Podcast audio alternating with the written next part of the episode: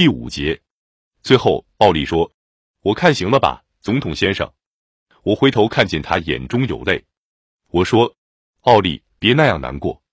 我们上楼，我要把狗带来一起照几张最后的相片。谁都没有心情摆姿势，所以特里西亚建议我们不如并排手挽着手站着照，就跟一九七一年我们在兰亭圣诞树前面照的我们大家都喜欢的那张全家福一样。”奥利还没有把照相机对准。朱莉就先哭了。我知道我们要过好今天晚上这一关，唯一的办法是大家尽管难受，也要装成勇气十足的模样。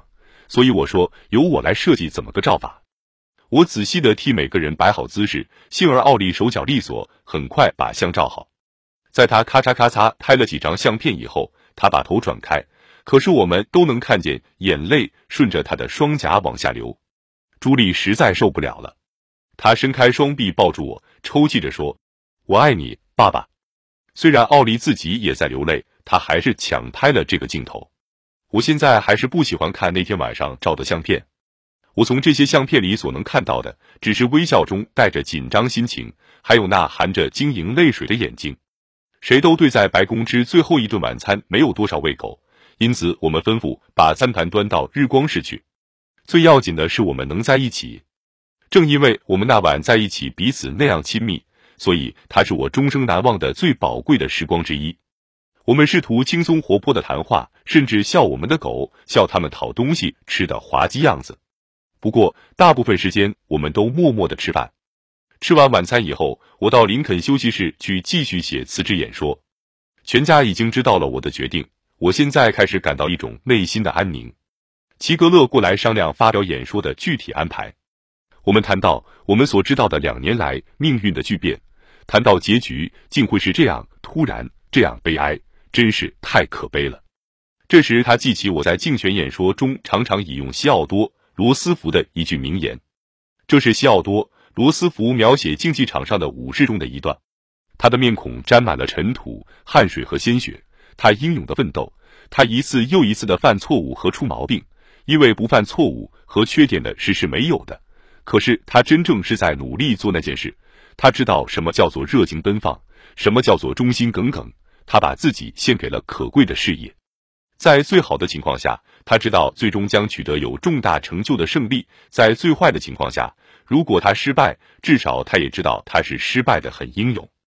我决定在我的辞职演说里引用这段话。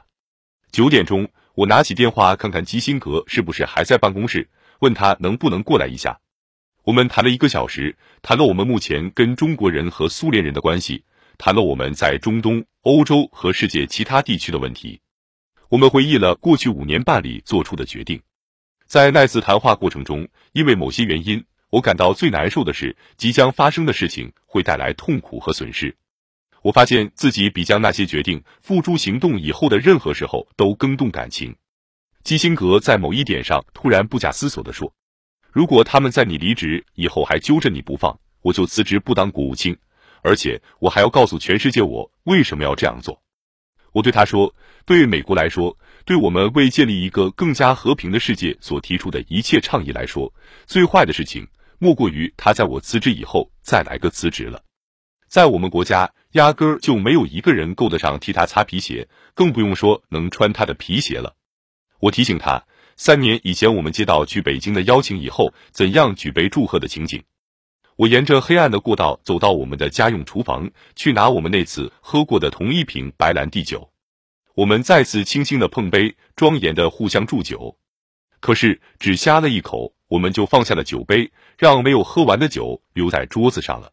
基辛格正准备要走，我把他从林肯休息室带到隔壁的林肯卧室。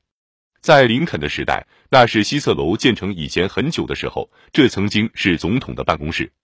办公室里收藏了林肯亲笔写的五份格底斯堡演说中的一份，还有林肯在夏季白宫哥伦比亚特区老兵之家用过的一张办公桌。我对基辛格说：“我感到他像我一样，不是那种宗教感很强烈的人。”我说：“如果对我们进行严格考察的话，那么我们可能是有着不同的宗教信仰。”可是我内心知道，他像我一样强烈的相信有一个最高的精神存在，也同样强烈的相信上帝。我情不自禁的告诉他，每天夜里，我在林肯休息室办完工以后，总要停下来跪一会儿，仿照我母亲教友派的习俗，在就寝以前默祷片刻。我请他现在和我一起祷告，我们跪了下来。基辛格走了以后，我又接着写我的演说稿。我写道：“作为一个公民，我将继续为我在作为议员、参议员、副总统和总统服务期间始终为之献身的伟大事业，不仅仅为美国人民，而且也为所有国家的和平。”繁荣、正义和机会而战斗。在大家知道总统要下台的那一刻起，他的权力就逐渐消失。我在一九五二年、一九六零年和一九六八年都见到过这种情况。在我辞职的前夕，我知道我的角色已经只是一个象征性的角色了，而杰拉尔德·福特的角色现在才是建设性的角色。我打的电话，我召开的会议，我做出的决定，现在都是规定仪式的一部分。目的是要同过去告别。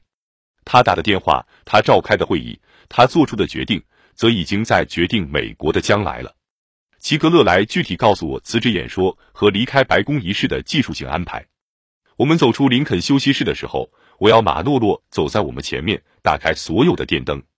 从外面看，白宫二楼肯定得像举行欢乐宴会的场面那样。齐格勒和我走进每个房间。女王寝室、条约大厅、黄色椭圆形大厅，帕特刚把这个大厅加以重新修饰和摆设，而我们还没怎么享受过呢。当我们在光彩夺目的水晶灯下沿着长廊走的时候，我说：“罗恩，这真是一幢漂亮的大厦呀！”我要马诺洛早上九点钟叫醒我，我准备到我房间去了。总统先生，齐格勒大声说：“这是正确的决定。”我点点头，我知道。先生，你做了一个伟大的总统。在他掉头走开的时候，他说：“一九七四年八月八日星期四是我当美国总统的最后一整天，就跟我任总统时以往的早晨一样。我穿过托马斯·杰弗逊设计的柱廊，穿过玫瑰园，走进了椭圆形办公室。我打电话叫黑格来，对他说：我想否决星期二内阁会议讨论过的农业拨款法案，因为我不愿意福特第一天当总统就得做这件事。”黑格拿来否决的声明，我签了字。这是我当总统采取行动的最后一项法案。十一点钟，史蒂夫·布尔进来说：“总统先生，副总统来了。”福特进门时，我抬起头来看他，他穿了一套灰色的衣服，神情严肃。他走近我的时候，眼睛始终没有离开我。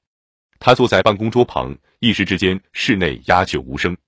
接着我说：“杰里，我知道你会干得很好。”我从来没有怎么想过那种认为总统的职位会使一个人像个总统的样子的说法。美国的总统之所以有生气，是因为每个人都有其特色。他的能力在当了总统以后更加明显了，他的错误也更加触目了。总统职位并不是一所进修学校，它是一个放大镜。我想杰里·福特在那个放大镜下将会干得很出色。